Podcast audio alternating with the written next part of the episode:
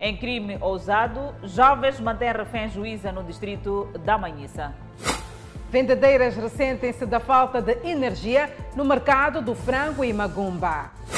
Presidente da República exige rápido esclarecimento dos supostos ataques terroristas em Niassa.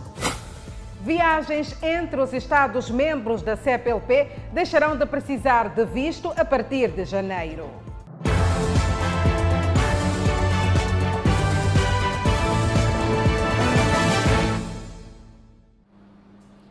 Noite, estamos em direto e em simultâneo com a Rádio Miramar e com as plataformas digitais. Juíza do Tribunal Judicial do Distrito da Manhissa foi mantida em cativeiro durante quase dois dias por assaltantes. O grupo de três se apoderou de 140 mil meticais. Três homens armados invadiram a residência de uma juíza no distrito da Manhissa, na província de Maputo. Artemisa Margarida Antônio José afeta no Tribunal Judicial do Distrito da Manhissa soube que a sua casa foi invadida quando estava no local de trabalho. Esta casa, visivelmente abandonada, é onde residia a juíza da primeira sessão civil do Tribunal Judicial aqui do Distrito da Manhissa. Esta foi mantida em cativeiro por precisamente dois dias por três supostos raptores. E até esta parte, esta abandonou esta casa e está, ao que tudo indica, sob custódia policial. Nesta casa estiveram como refém a juíza, a funcionária do lar e sua sobrinha durante quase dois dias. O guarda foi amarrado e a posterior lançado ao gurge em Manhissa. Ao conseguir escapar, este acionou a polícia. E a Polícia da República de Moçambique, a nível da província de Maputo, pronunciou-se sobre o caso. Os indivíduos uh, pediram ou forçaram-na a lhes entregar dinheiro que ela não tinha e por via disso ela teve que recorrer a alguns familiares para solicitar os valores que lhe eram pedidos, tendo conseguido angariar um total de 140 mil meticais. Os vizinhos e os oficiais da justiça não quiseram falar às nossas câmeras, mas estão todos assustados com o sucedido e dizem que situações iguais são raras naquela parte do país. Por outro lado, a PRM já conseguiu capturar alguns dos indiciados. Após a ocorrência, a polícia foi informada, tendo incitado diligências que culminaram com a captura de dois dos indivíduos e a apreensão de uma arma de fogo. Estamos agora em diligências com vista a encontrar o terceiro indivíduo e provavelmente recuperar os valores em causa. E a nossa equipe de reportagem dirigiu-se ao comando distrital para perceber dos indiciados as motivações. Mas a polícia diz estar nesta altura com as atenções viradas à captura do terceiro indivíduo a monte, prometendo pronunciar-se oportunamente. No que respeita ao comércio informal, as vendedeiras de frango e magumba ressentem-se da falta de energia elétrica no mercado a pouco entrega. Estas dizem que a promessa era de receber a corrente elétrica ainda esta semana, mas sendo já sexta-feira, perderam a esperança. Falta de energia junta-se às demais preocupações no mercado de frango e magumba. Ainda não temos energia nos quiosques e isso é um problema porque uma vez que o frango é confeccionado na cozinha, que é um pouquinho distante daqui, se tivéssemos energia, pelo menos tínhamos que ter um micro-ondas para quando chegar o cliente podermos aquecer, porque o frango quando sai da cozinha até aqui, chega aqui já está frio. Vamos servir o cliente, o frango já está frio. Alegria vem de Magumba há seis anos. Diz que o negócio ainda não ganhou ritmo no novo mercado. A falta de energia é a maior das desvantagens no seu negócio. Ainda há falta de energia, ainda não foi ligado energia. E temos geleira. A geleira não foi ligado porque não há energia. Pedras de gelo como recurso para a conservação de frango e magumba e para a venda de cerveja e refrigerantes. Gelamos eh, na escola, mas colocamos gelo, pedra de gelo. Ah, pedra de gelo? Sim. Falta de mesas e cadeiras é outra queixa. Tem falta de mesas. Quem vende aqui são pessoas que têm mesas. E nós que não temos mesa não estamos a vender nada. E para alocação de mesas e cadeiras, as vendedeiras de magumba e frango dizem estar em contato com fabricantes de cerveja e refrigerantes, que em troca vão ganhar publicidade no mercado. Nós fomos alocados de uma mesa e uma cadeira por pessoa. Ou, quer dizer, porque da quiosque, uma mesa e uma cadeira. E uma mesa e uma cadeira não é suficiente.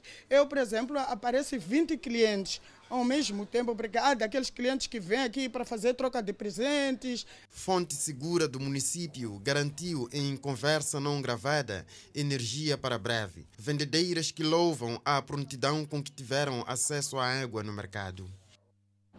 E o Presidente da República fez uma exortação aos finalistas do 19 curso básico da Polícia de Intervenção Rápida e os do segundo curso básico dos membros da PRM. Felipe Nhusse recomendou aos novos agentes a responderem com rapidez os rumores de ataques ocorridos em Mecula, na província de Niassa.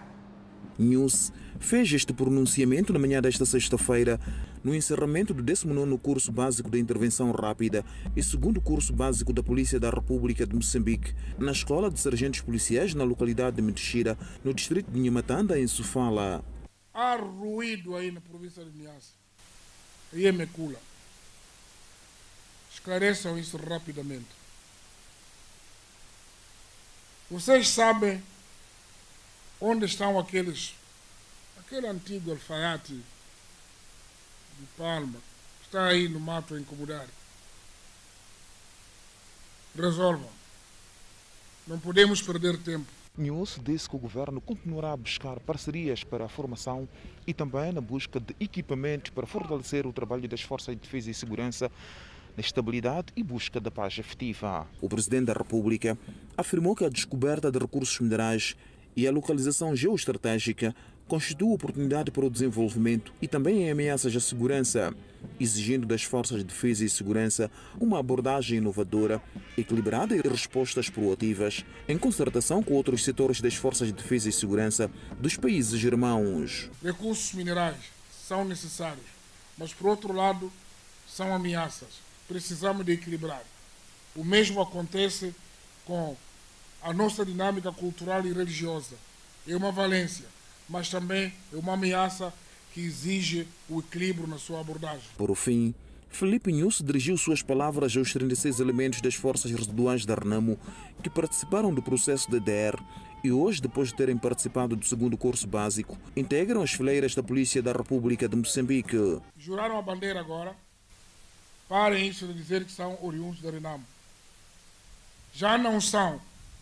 São polícias da República de Moçambique acabou aquela linguagem porque ainda não tinham jurado. Agora juraram. Ontem eram pessoas que se confrontavam nos campos de batalha, mas hoje, graças à confiança que temos estado a construir, estão todos na mesma formatura, prontos para enfrentar os inimigos comuns dos moçambicanos. A formação e integração das forças residuais da RNAMO na PRM enquadra-se no âmbito dos consensos alcançados entre o governo e o maior partido da oposição moçambicana, com o objetivo de garantir uma paz efetiva e duradoura e exercício da construção de confiança e inclusão. O 19 curso básico da Polícia da Intervenção Rápida, decorrido na Exapol, foi ministrado pelos oficiais do Exército Zimbabuiano. Arrancou em Maputo a campanha de sensibilização e orientação de condutores e peões para a segurança rodoviária. Uma iniciativa que surge no âmbito da Semana Global do Voluntariado. Respeito aos sinais de trânsito por parte de automobilistas e peões foi o que se viu nas primeiras horas desta sexta-feira nas principais avenidas da capital Maputo. Isso é positivo. Ainda estamos na quadra positiva, todo momento está. Sempre todo mundo está um, ajeitado. Isso é positivo para nos guardar saúde. Saúde que é primeiro lugar. Polícia e ativistas na orientação de peões para a travessia correta pela passadeira e automobilistas para a obediência aos sinais. Através das, dessa sensibilização e consciencialização, queremos que haja mudança daquilo que é o comportamento humano. É sabido que este ponto aqui onde nós nos encontramos é o ponto mais crítico da nossa cidade. Mais vale um pé no acelerador do que dois no caixão mais vale perder um minuto no sinal vermelho do que uma eternidade no cemitério. Entre estes, há muitos outros slogans que acompanham o ativismo contra sangue nas estradas, mas o comportamento das pessoas é de difícil mudança. Vocês não respeitam os sinais. No lugar do peão, no lugar do carro, se era o vez do motorista a passar, o peão passa. É muito sangue nas estradas, é, temos visto muitos peões a não ser respeitados através de automobilistas. É, no respeito aos sinais de trânsito, outros passam a sinal vermelho. Nós também, os peões, não respeitamos. Quando o sinal está verde, queremos atravessar. A campanha de orientação aos automobilistas e peões para a segurança rodoviária está enquadrada na Semana Global do Voluntariado. Na província de Manica, 10 mototaxistas morreram vítimas de acidente de viação no presente ano, contra 8 do ano passado. Para acabar com esta situação, a Polícia de Trânsito está a efetuar um trabalho de sensibilização dos operadores. As 10 mortes envolvendo a classe dos operadores de mototáxi ocorreram nos distritos de Gondola e Chimoio. Os acidentes de viação foram causados por excesso de velocidade e ultrapassagem irregular. Por 11 meses estamos com 10 óbitos contra 8 do igual período anterior. E para acabar com casos de acidentes de viação e mortes envolvendo mototaxistas, a Polícia de Trânsito na província de Manica está a efetuar um trabalho de sensibilização em algumas ruas da autarquia de Chimoio. E durante a operação, alguns mototaxistas que circulavam de forma irregular foram apreendidas as suas motorizadas. Em termos de número de motorizadas parqueadas, totaliza aproximadamente 150 motorizadas parqueadas, resultante desta operação por várias infrações. É, vocês fazer a via pública, estão a trabalhar aqui, esse é o vosso ganha-pão, não é isso? Então, tem que usar capacete, colete. Colete não é que é à noite, é de dia, não. Qualquer momento você tem que fazer uso de colete refletor. Foi uma sensibilização que durou mais de duas horas e o propósito era garantir a segurança nas vias públicas. Este condutor foi autuado sem carta de condução quando seguia a caminho do trabalho na Estrada Nacional número 6, uma rodovia que dá acesso aos países do Interlândia. Eu conduzia uma motorizada sem, sem, sem a carta de condução. A Estrada Nacional número 6 foi palco de muitas irregularidades, mototaxistas sem carta de condução, capacete, Outros transportavam três passageiros, entre outras. É o caso deste operador de moto que arriscou sua vida e o dos seus clientes. Estou de falecimento, vou deixar essas no Zamar 2. Por que carregou três pessoas? Não, é que são famílias, né? Não podia deixar. Mas nós temos que arriscado. Não, falei, se, se, acho sim. E porque estamos prestes a entrar na quadra festiva, a Polícia de Trânsito garantiu que a operação nas vias públicas vai continuar por forma a dar segurança nas vias públicas e reduzir acidentes de viação envolvendo peões, mototaxistas e automobilistas. Há planos para execução da proposta do Plano Econômico e Social e Orçamento do Estado para 2022. O setor da educação poderá absorver 22,5%, a saúde 13,5%, a área da defesa e segurança 19,7% dos mais de 450 mil milhões de meticais. A proposta do Plano Econômico e Social e Orçamento do Estado para o ano 2022, apresentado nesta sexta-feira na Assembleia da República, é de 450,6 mil milhões de meticais. O documento foi elaborado no contexto em que o nosso país tem vindo a registrar progresso no combate ao terrorismo e na implementação do DDR, o que pode concorrer para a consolidação da paz e a livre circulação de pessoas e bens. A proposta do Plano Social e Econômico e Orçamento de Estado para 2022 prevê dar robustez aos setores como saúde, educação, proteção social e segurança. O setor da educação vai absorver 22,5% e a saúde 13,5% da despesa total. A área da defesa e segurança irá absorver 19,7%. A proposta prevê ainda 142,2 mil milhões de meticais para inovar prestações de serviços públicos, desenvolvimento do capital humano e justiça social. Para o ano 2022 estão previstas as seguintes ações: a admissão de 16.465 funcionários e agentes de Estado entre profissionais de saúde, educação e agricultura. O governo prevê ainda matricular cerca de 9 milhões de alunos em todos os níveis de ensino.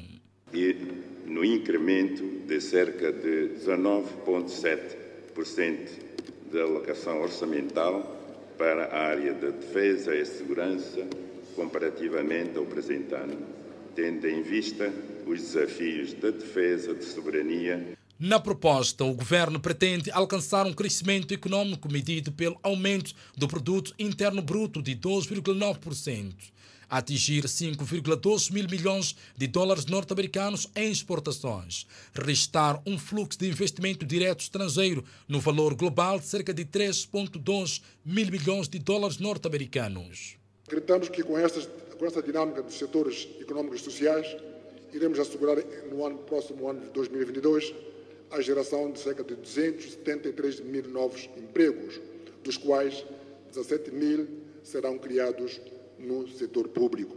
Os principais setores que irão contribuir para o alcance do crescimento econômico de 2,9% são a agricultura, indústria transformadora, energia e indústria extrativa. E a Assembleia da República aprovou esta noite, na Generalidade, o Plano Econômico e Social para o ano 2022, com votos da bancada da Frelimo.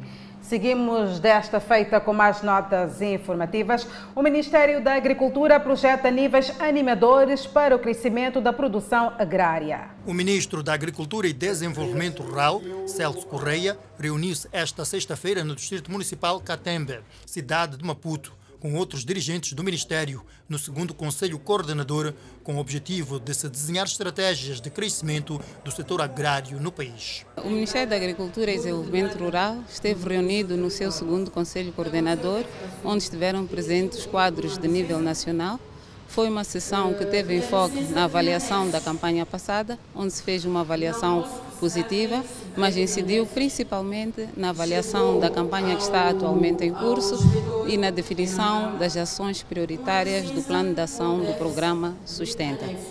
Desenvolver o setor agrário no país é efetivamente a aposta do Ministério da Agricultura e Desenvolvimento Rural, que prevê o crescimento da produção na presente campanha agrária. Nesta campanha que está agora a iniciar, temos a expectativa de ter um crescimento de cerca de 13,9%, onde destacam-se as culturas oleaginosas, as leguminosas, as hortícolas e também temos o destaque da pecuária, onde nós esperamos caminhar para alcançar aquilo que é autossuficiência em frangos e em ovos. O outro desafio será a continuidade das ações da implementação do programa Sustenta em 2022. A nossa expectativa é continuar a implementar o programa Sustenta, que já definiu a sua estratégia de implementação, e com base nas recomendações e sugestões que resultaram deste debate do segundo Conselho Coordenador, onde o lema principal orientou o nosso enfoque para Fome Zero até 2030 para Moçambique, definimos linhas, definimos estratégias que vão permitir consolidar aquilo que é o nosso Plano Nacional de Investimento do Setor Agrário, que vai ser levado a um amplo debate no primeiro trimestre do próximo ano. O Ministério da Agricultura e Desenvolvimento Rural tem como aposta investir no setor para minimizar o problema da fome no país. Seguimos até Machixe, onde foram retomadas atividades de transporte de passageiros após paralisação por alegada má atuação da Polícia Municipal. Este foi o ambiente vivido no princípio da noite de terça-feira no terminal de transporte urbano da Machixe, localizado na Praça 25 de Setembro. Viaturas parqueadas, passageiros deixados à sua sorte, em protesto alegada má atuação da Polícia Municipal. Através de Polícia Camarada, estamos a sofrer perseguições. Sim, sim. Perseguições? O que, é que está acontecendo?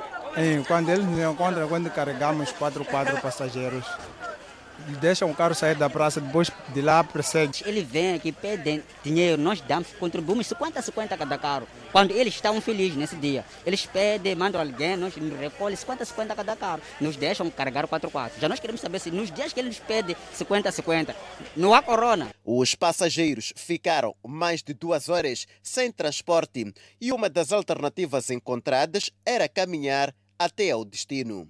Por aqui não tem alternativa, não sei se caixa aberta ou da estrada nacional podemos ter solução, mas não será solução para todo mundo. Não temos como. Temos que caminhar até Eduardo Mongana a pé. Horas depois, surgiram carinhas caixa aberta de particulares para socorrer o passageiro que já estava desesperado. A nossa equipe de reportagem tentou sem sucesso ouvir a versão da Polícia Municipal.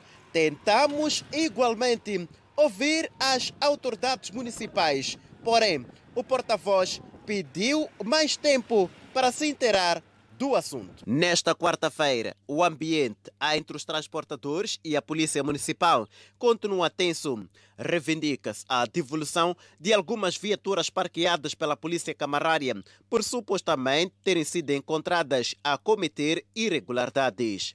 Mas nem tudo cor mal, pois os transportadores decidiram reivindicar a enquanto trabalharem. A ideia é não prejudicar o passageiro. Moradores de Cullen já têm acesso à energia elétrica. Enquanto isso, os moradores do bairro Centro Hípico, na autarquia de Chimoio, preocupados com a onda de assaltos. São notícias de acompanhar logo após o intervalo. Até já. É o Fala Moçambique que está de volta. Conlé, na província de Nampula, já conta com energia. A eletricidade de Moçambique pretende efetuar cerca de 1.500 ligações. Nesta província, espera-se que até 2024 mais pontos sejam eletrificados. Acesso à energia no posto administrativo de Conlé, distrito de Ribaue, Nampula. É uma região que há muito clamava pelo fornecimento da corrente elétrica por forma a dinamizar o desenvolvimento. Kunle era o único dos três postos administrativos deste distrito que estava parado no tempo. Quando chegou a energia, usamos energia. Conseguimos desalumiar, ah, fazemos trabalhos com ele quando anoitece, né?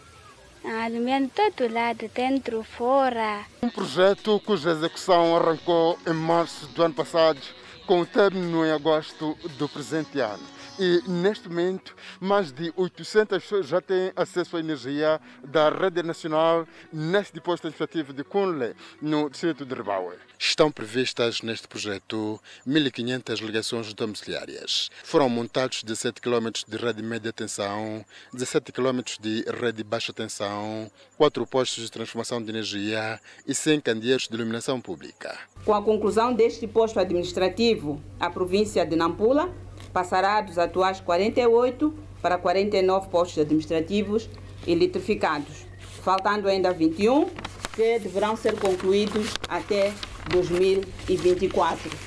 Gostaria de usar esta oportunidade para fazer o apelo à nossa população de Cunli para cuidarem dessa infraestrutura, para manterem o controle e a vigilância para prevenir a vandalização. A eletrificação do posto administrativo de Cunle no sul de Ribaue consta do pacote de eletrificação de todos os postos administrativos até 2024, rumo ao acesso universal de energia até 2030. Cunle já assinalou uma data na sua história. Cunle já mostrou que também faz parte de tantos outros postos administrativos que nós temos na nossa província, no nosso país, que já estão ligados à rede nacional de energia elétrica. Cunle já está com a qualidade de vida automaticamente mudada para melhor. Cunle já faz parte da modernidade. Cunle já pode se orgulhar de poder aqui contar com projetos de desenvolvimento que requerem energia. Às vezes, os nossos investidores perguntam: mas esse Kunle tem energia para pôr lá uma indústria, para pôr lá uma fábrica, para pôr lá uma escola, para pôr lá um hospital grande? Eis a resposta que vocês devem dar: sim, Conle já tem energia. O projeto de eletrificação do posto administrativo de Conle custou aos cofres do Estado mais de 40 milhões de meticais. Enquanto isso, os moradores do bairro Centro Hípico, na autarquia de Chimoio, estão preocupados com o aumento da criminalidade. Andar pela via pública à noite no bairro Centro Hípico tornou-se assustador por causa dos criminosos que assaltam os residentes. No bairro estamos mal.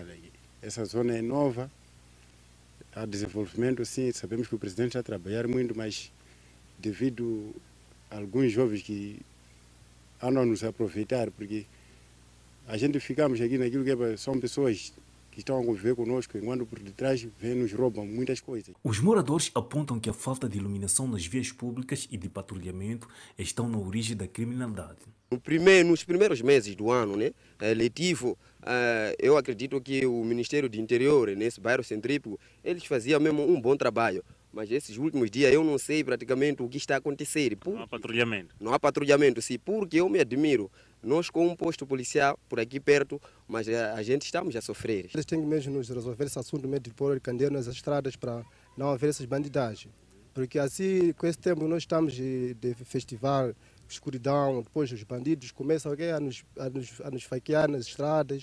Não são somente os assaltos nas vias públicas que assolam os moradores, roubo em residências também é outro crime que está a preocupar mais de 200 famílias do bairro Centro Hípico da autarquia de Chimonho. Eu, na casa que eu estou a alugar, há, há, três dias atrás, chegaram os bandidos de noite. Aquilo foi uma hora de madrugada. Só que eu, em algum momento, tenho dormido tarde porque eu sou um blogueiro.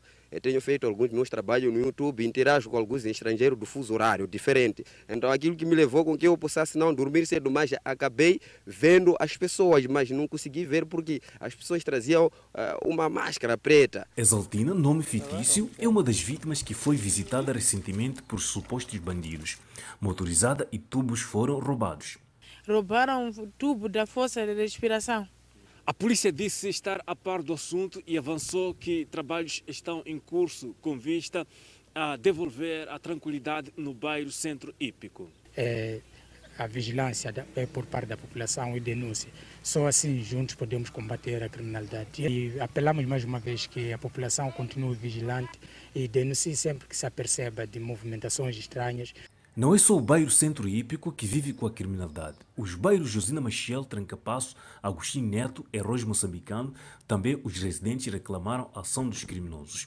Daí a polícia, o Cernic e outras forças do Ministério do Interior são chamados a delinear estratégias de capturar os criminosos que tiraram o sossego da população. E seguimos com a sinistralidade rodoviária. Só no presente ano, pelo menos 28 pessoas perderam a vida em resultado de 108 acidentes registrados na província de Inhambane. Este facto preocupa as autoridades porque se aproxima a quadra festiva. Velocidade excessiva, má travessia do peão e ultrapassagem irregular são apontadas como as causas que concorrem para acidentes nas estradas da província de Inhambane. Segundo o Instituto Nacional dos Transportes Terrestres e Natro, a nível da província de Inhambane, os aglomerados que se verificam em alguns pontos dos pouco mais de 500 quilômetros de extensão da Estrada Nacional número 1, que atravessa a província de Inhambane, contribuíram na morte de 26 pessoas vítimas de acidentes de viação.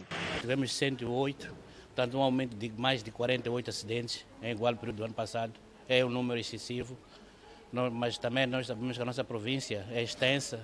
São cerca de 592 quilômetros são atravessados pela Estrada Nacional número 1 e temos muitos aglomerados populacionais localizados ao longo da estrada. Apesar da nossa educação vial que temos feito nestes sítios, mas ainda continuamos a ter uma travessia de peões que teve 26 casos de óbitos e contribuiu para este número excessivo de óbitos. As autoridades em Inhambane temem que, com o aproximar da quadra festiva, possam aumentar mais casos de sinistralidade. Daí que apelam para que se redobre as medidas de segurança rodoviária. Estamos a ir para o Natal e do novo ano 2022. Daí que há necessidade de intensificarmos as medidas de segurança rodoviária. Queremos mais uma vez reiterar que há necessidade de todos nós, cada um fazer a sua parte. Penso que há um exercício aqui também que devemos fazer, limitação de velocidade de todo o carro que vai fazer transporte público, porque dissemos excesso de velocidade é, está em primeiro lugar para criar criação da sinistralidade nas nossas estradas. A polícia, Inatro e Astroi comprometem-se a trabalhar para evitar sangue nas estradas de Inhambane. O Partido Frelimo na cidade de Maputo louva e felicita as autoridades municipais pelas suas realizações. Dirigentes do partido falavam na abertura da sexta sessão ordinária do Comitê da Frelimo na cidade de Maputo. O primeiro secretário da Frelimo na cidade de Maputo vê muitas realizações da autarquia da capital. Sentimos a aproximação dos gestores públicos aos munícipes. Vimos ainda a nossa cidade a crescer, seguindo desta feita o trilho e os ensinamentos do nosso presidente, o camarada Felipe Jacinto Nunes. Realizações no meio de desafios. Remetem-nos igualmente para um desafio mais complexo, onde, no apressar dinâmico de uma verdadeira metrópole, os nossos munícipes, crentes no papel dirigente da Frelimo, aguardam com expectativa que os problemas que enfrentam sejam prontamente resolvidos. O primeiro secretário da Frelimo considera que nem todos que criticam esta formação partidária são inimigos, mas sim pessoas que querem ver o partido num bom caminho.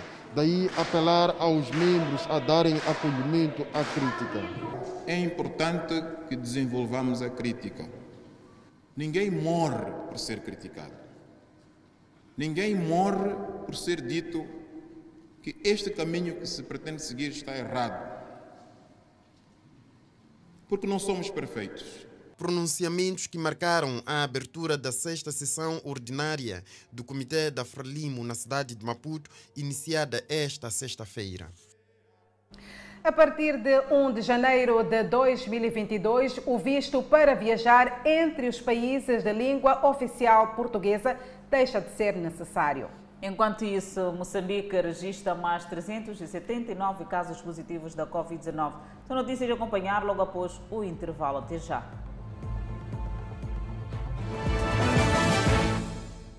De volta ao Fala Moçambique, a partir de 1 de janeiro de 2022, o visto para viajar entre os países de língua oficial portuguesa deixa de ser necessário já não será necessário a partir de 1 de janeiro de 2022 visto para viajar entre os países de língua oficial portuguesa. A implementação do Acordo de Mobilidade na Comunidade dos Países de Língua Portuguesa, CPLP, foi anunciada em Lisboa, Portugal, pelo primeiro-ministro português António Costa na cerimônia de ratificação do Tratado da Livre Circulação entre os países da lusofonia. Até o momento, Cabo Verde, Moçambique e São Tomé e Príncipe são os únicos países que ratificaram o convênio, sendo que Angola já o fez aprovar no Parlamento.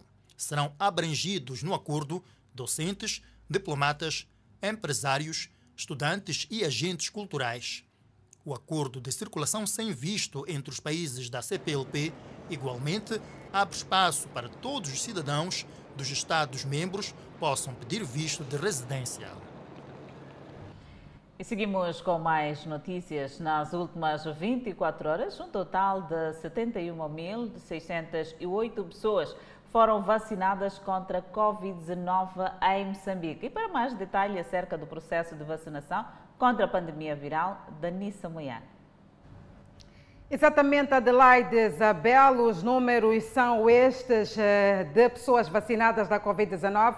Já chegamos, sim, à fasquia dos 7 milhões e 3.190 pessoas vacinadas no país desde o início deste processo. Nas últimas 24 horas, cerca de 71.608 pessoas foram vacinadas contra esta pandemia viral. aquelas que completaram a primeira, assim bem como a segunda dose. No total, são cerca de 4 milhões 508.809 pessoas. Mas estes dados, Adelaide Isabel, vamos traduzir por cada zona, falo é da zona norte, centro e sul do país, que datam desde o início deste processo de imunização.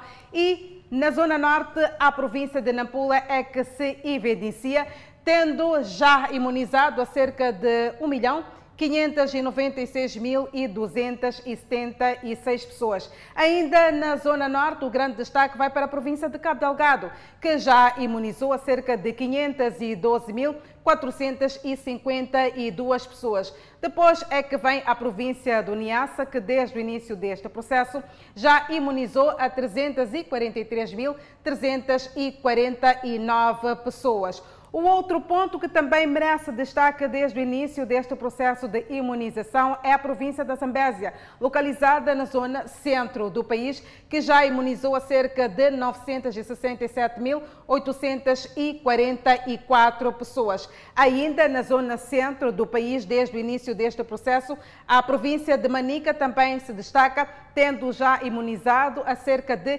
503.153 pessoas seguido, portanto, da província de Sofala, que já imunizou cerca de 471.949 pessoas.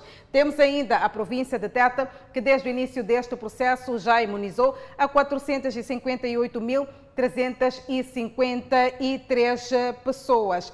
Passamos deste modo para a zona sul do país. O grande destaque vai para Maputo, província que já imunizou a cerca de 718.918 pessoas, seguido, portanto, de Maputo cidade, que já conseguiu imunizar a 520.985 pessoas. A província de Gaza, desde o início deste processo de vacinação da Covid-19, que iniciou em março, já conseguiu imunizar a 475.567 pessoas. Por último, é a província de Inhambane, que já imunizou a 474.344 pessoas.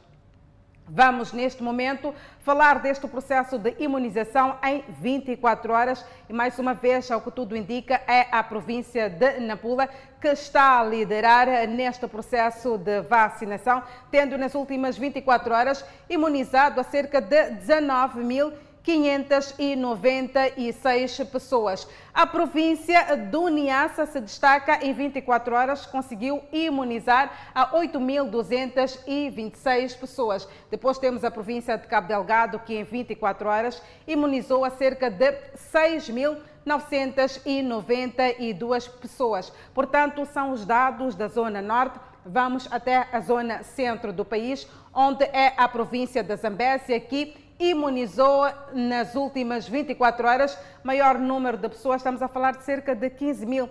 304 pessoas. Depois segue, neste caso, a província de Tete, que vacinou em 24 horas cerca de 5.404 pessoas. Vamos passar, portanto, para a Zona Sul. O grande destaque nas últimas 24 horas vai para a província de Inhambane, que já imunizou a cerca de 6 mil 466 pessoas. Portanto, são estes dados que nós podemos partilhar a esta hora sobre esta evolução do processo de vacinação da Covid-19. Na íntegra, poderá acompanhar, portanto, no nosso vacinômetro que está na página do Facebook da televisão Miramar. É só acessar para poder ter acesso a estes dados. Adelaide Isabel, agora é contigo. Qual é o ponto de situação dos casos positivos no país? E deste lado, há um registro de 321 casos recuperados, elevando o cumulativo para 149.943. O país tem cumulativamente 7.080 internados e 13 recebem tratamento nos centros de isolamento. Moçambique tem 152.965 casos positivos registrados, dos quais 152.596 de transmissão local e 369 importados. Importa referir que Moçambique testou nas últimas 24 horas 3.072 amostras, das quais 379 revelaram-se positivas e resultam de transmissão local. O país notificou um óbito, elevando o cumulativo para 1.942 vítimas mortais. Em Moçambique, tem 1.079 casos ativos da pandemia viral. E continuamos a trazer informação acerca desta pandemia. É verdade, Adelaide Isabel, é a África do Sul que observou um aumento de 255% nas infecções por Covid-19 nos últimos sete dias, associadas à variante Omicron, que está a causar uma quarta vaga. Apenas 6% dos leitos de terapia intensiva são ocupados por pacientes Covid, disse o representante oficial africano da Organização Mundial da Saúde, Thierry Balde. A África é responsável por 46% dos casos relatados da variante Omicron da Covid-19 em todo o mundo, disse Richard Mihingo, coordenador do Programa de Desenvolvimento de Vacinas e Imunizações da OMS para a África. O Instituto de Sor da Índia o maior fabricante mundial de vacinas, decepcionou a África ao retirar as negociações para fornecer as vacinas Covid-19, criando desconfiança que afetou a demanda, disse o chefe do Centro de Controlo de Doenças da África. John Kingasong denunciou comentários recentes de que a absorção de suas injeções da Covid-19 havia diminuído por causa da baixa demanda da África e da hesitação da vacina, dizendo que o verdadeiro problema era que o Instituto agiu de forma não profissional. Embora os suplementos de vacina tenham começado a aumentar para a África, onde apenas 7,5% de seus mais de 1 bilhão de pessoas estão totalmente vacinadas. Muitos países africanos estão a descobrir que não têm capacidade para administrar as vacinas. Seguimos até Portugal para falarmos desta pandemia, onde as autoridades encerraram algumas escolas para travar o contágio. São mais de 300 surtos espalhados por escolas de todo o país. Em várias situações, há turmas inteiras isoladas e os diretores de agrupamentos e escolas públicas desconhecem os motivos que levam a tais decisões. Queixam-se de falta de comunicação por parte da DGS. Eu acho que nós devíamos saber, nós diretores e nós pais também, devíamos saber em concreto porque é que a decisão do delegado de saúde naquele caso foi a decisão mais drástica que é confinar a, a, a, a, turma. Eu não quero dizer que será a decisão mais fácil, porque não é.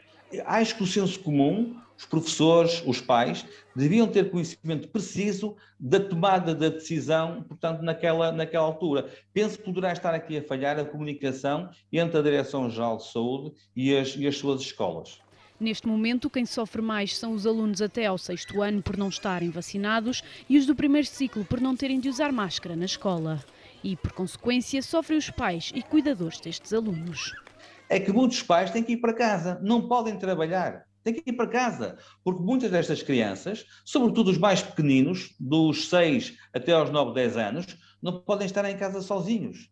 Isto irá causar, está a causar graves prejuízos aos alunos, desde logo nas aprendizagens, que não são as mesmas se for à distância ou se forem presenciais, desde logo na socialização e também, desde logo, no bem-estar emocional. Ou seja, isto mexe bastante com a saúde mental dos nossos jovens. Eu acho que até que são os nossos jovens as pessoas que vão pagar a fatura mais elevada das consequências que a Covid está a trazer à nossa sociedade. Filinto Lima alerta ainda para a vacinação dos professores, que ainda não aconteceu nem está prevista. A Associação de Diretores de Agrupamentos e Escolas Públicas espera que a vez dos docentes e não docentes aconteça até 10 de janeiro, dia em que se iniciam as aulas do segundo período letivo. Troço Quamba Muita, inaugurado pelo Presidente da República, Felipe Jacinto Nhusse. E arranca dentro de dias a melhoria do sistema de abastecimento de água na Zambésia. Notícias a acompanhar logo após o intervalo. Até já. De volta ao Fala Moçambique, arranca dentro de dias a melhoria do sistema de abastecimento de água que vai custar ao governo e parceiros cerca de 7 milhões de dólares. Esta iniciativa visa garantir o acesso à água potável às comunidades da vila sede do distrito de Gurué, na Zambésia. É um projeto que visa a garantir maior provisão de água potável às cidades. Este morador da vila sede do Gurué já há muitos anos avança que era o tempo para uma intervenção de gênero a avaliar pelo crescimento populacional que a vila do Gurue vem restando atualmente. Saio do bairro Moela bem vinha lavar roupa. Não, só fim de semana. Mas hoje, só porque teve roupa suja, preferi vir lavar hoje. Então, na sua casa, sai Não, não Então, sai água. sai água, onde é que você recorre? Aqui no Licungo. Então, no seu bairro não sai água aí? Sim, já desde que sa... pelo menos na minha casa só saiu 2016. Sim, até agora não sai água.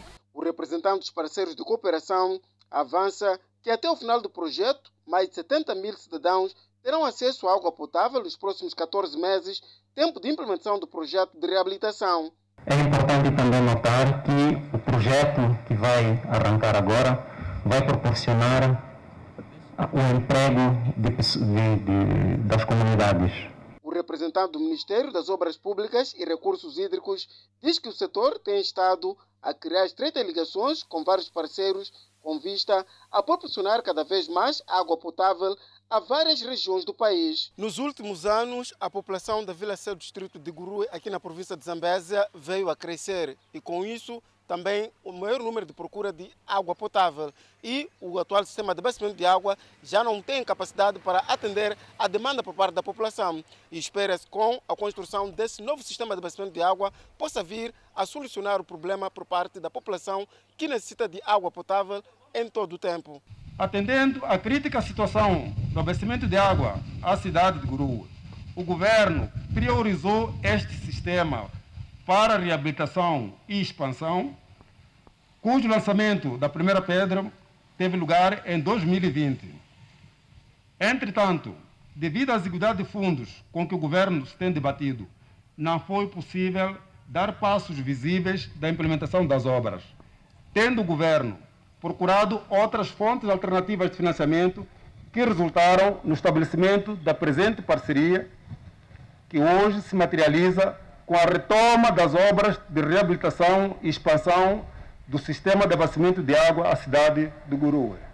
Atualmente, o sistema de abastecimento de água está a fornecer água potável a mais de 3 mil cidadãos, muito acima da capacidade instalada, o que passará a fornecer 70 mil pessoas com a reabilitação do projeto. Foi muito tempo de espera e finalmente chegou o momento.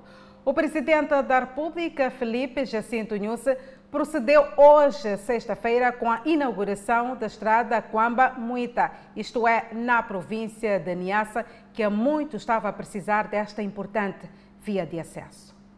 É um troço cujos problemas de intransitabilidade há muito condicionavam a circulação de pessoas e bens. Você passava cheio de matope, cheio de burracos, até esse processo aqui, para hoje ver assim, é, foi a graça desse pai. Para a alegria dos utentes desta via, o Presidente da República chegou, discerniu a lápide, procedeu ao corte da fita e depois viu na prática os trabalhos que foram realizados. Mais uma vez, Felipe Nunes mostra os seus dotes de condução ao volante e faz uma viagem experimental. Esta é também saída certa para o vizinho Malawi. Uma palavra de apreço vai para os cidadãos de Coamba, que recebem hoje parte das ruas e avenidas asfaltadas pela primeira vez desde, desde que a cidade existiu.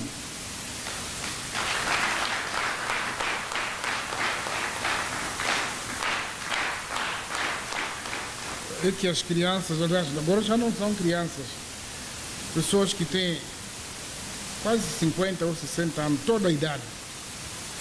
As pessoas que nasceram em Pamba nunca saíram, que têm toda a idade, nunca tinham visto uma estrada asfaltada. Então aquilo que se diz a estrada alcatroada é esta aqui, não há outra coisa, é esse, fica assim. é de que com esta estrada a economia desta província iria catapultar.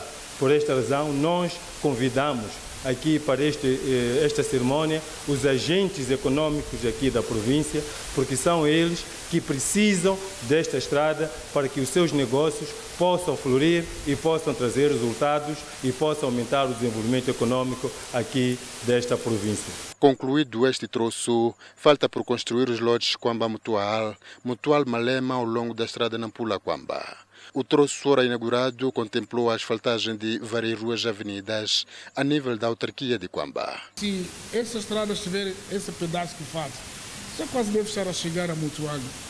Já podem entrar naquele carro pequenino que vocês chamam tudo táxi. Não é táxi, aquele turismo. Outros não são táxi. Táxi pode ser até grande. Mas aquele pequenino mesmo pode começar a conduzir aqui até chegar a Ponta do Ouro. Isso que nós queremos, porque não vai sujar Matope, não vai curvar. Naturalmente que está um troço que vamos trabalhar agora aí no meio, na província de Sofala e Nhambane. Depois de Sofala e Niassa, o chefe de Estado trabalha este sábado na cidade de Nampula. 53 migrantes morrem no acidente de aviação no México prevalecem acusações entre a Rússia e a Ucrânia. São notas informativas para conferir logo a seguir o intervalo. Até já.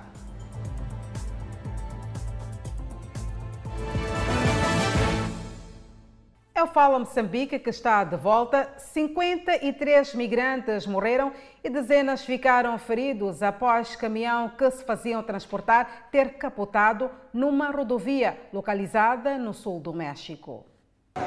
Um caminhão de carga congestionado com pessoas que pareciam ser migrantes da América Central capotou e bateu em uma ponte para pedestres sobre a rodovia no sul do México, matando pelo menos 53 pessoas e feriu outras dezenas. O Ministério Público disse que a estimativa preliminar da lista era de 53 mortos, com três feridos em estado crítico. O acidente ocorreu em uma estrada que leva à capital do estado de Chiapas. Uma das vítimas disse que o caminhão parecia estar em alta velocidade e parecia perder o controle sobre o peso dos migrantes dentro dele. Acrescentou ainda que estavam a caminho dos Estados Unidos da América. O transporte de migrantes em caminhões é um dos métodos mais comuns usados pelos traficantes para deslocar os clandestinos pelo território mexicano, com o objetivo de chegar à fronteira norte do país e a tentar atravessar para os Estados Unidos da América. Ainda na página internacional, a Rússia acusou a Ucrânia de mover armamento pesado para a linha da frente da luta contra os separatistas pró-russos. Os comentários da porta-voz do Ministério dos Negócios Estrangeiros não deram nenhum sinal de que Moscou está disposta a diminuir suas críticas amargas à Ucrânia, apesar de uma ligação de duas horas esta semana entre o presidente russo Vladimir Putin e o seu homólogo americano Joe Biden. Ele disse que a Ucrânia estava apenas a imitar o processo de cumprimento de suas obrigações nos termos dos acordos de Minsk de 2014 e 2015 destinados a encerrar o conflito. Não houve resposta imediata da parte ucraniana. Kiev negou as acusações russas de que planeia retomar o território à força. E o presidente disse esta semana que tem esperança de chegar a um novo acordo de cessar-fogo. As relações entre a França e a Grã-Bretanha continuam tensas em relação à pesca, migração e segurança, segundo o presidente francês Emmanuel Macron. Macron disse em conferência de imprensa que a Grã-Bretanha pressionou pelo Pacto de Segurança entre a Grã-Bretanha, a Austrália e os Estados Unidos, que levou a Austrália a cancelar um contrato com a França para a compra de submarinos. O cancelamento do negócio dos submarinos causou alvoroço na França com acusações, mas os comentários de Macron foram a primeira vez que ele acusou publicamente a Grã-Bretanha de ser um promotor fervoroso do acordo rival. A Grã-Bretanha disse que o acordo não tem o objetivo de minar seus laços de defesa com a França. No que diz respeito à crise migratória, sobre a qual as relações pioraram ainda mais com as 27 mortes de imigrantes por afogamento quando tentavam cruzar o canal da Mancha para a Grã-Bretanha no mês passado. Macron disse que as políticas trabalhistas da Grã-Bretanha eram as culpadas. O modelo econômico da Grã-Bretanha se baseia no trabalho ilegal, disse ele, acrescentando que haveria problemas enquanto isso não fosse corrigido. A Grã-Bretanha afirma que precisa da cooperação da França para conter o fluxo de imigrantes. Ainda na conferência de imprensa, Macron disse que ama a Grã-Bretanha e o seu povo e anseia por um governo que apenas queira trabalhar de boa fé. Sobre o boicote diplomático das Olimpíadas de Inverno em Pequim por países como os Estados Unidos da América e a Grã-Bretanha, Macron disse que preferia trabalhar com o Comitê Olímpico Internacional na proteção de atletas em todo o mundo do que se envolver em boicotes simbólicos. O governo da Nova Zelândia planeia proibir os jovens de comprar cigarros. É uma das mais duras repressões da indústria do tabaco no mundo. Pessoas com 14 anos em 2027, quando a lei está programada para entrar em vigor, nunca terão permissão para comprar cigarros legalmente na Nova Zelândia, que tem 5 milhões de habitantes. O governo consultará uma força-tarefa de saúde nos próximos meses antes de introduzir a legislação no Parlamento em junho do próximo ano, com o objetivo de tornar a lei até ao final de 2022 já efetiva. Para os adultos, prevê-se reduzir no ato do fabrico a nível de nicotina em todos os cigarros e as vendas serão reduzidas. O propósito é tornar a indústria do tabaco no varejo da Nova Zelândia uma das mais restritas do mundo, a seguir do Butão, onde a venda de cigarros é totalmente proibida. A Austrália, na vizinha Nova Zelândia, foi o primeiro país do mundo a impor a embalagem comum em cigarros em 2012. O Conselho Superior de Estado da Líbia pediu o adiamento das eleições presidenciais marcadas para 24 de dezembro a fevereiro do próximo ano, em meio a crescentes divergências sobre as regras e a base jurídica para a votação que visa acabar com a instabilidade de 10 anos. O vice-presidente do Alto Conselho de Estado da Líbia, Omar Bouchá, disse esta quarta-feira em Trípoli que as eleições presidenciais e parlamentares deveriam ocorrer no mesmo dia que o roteio da ONU exigia desde o início.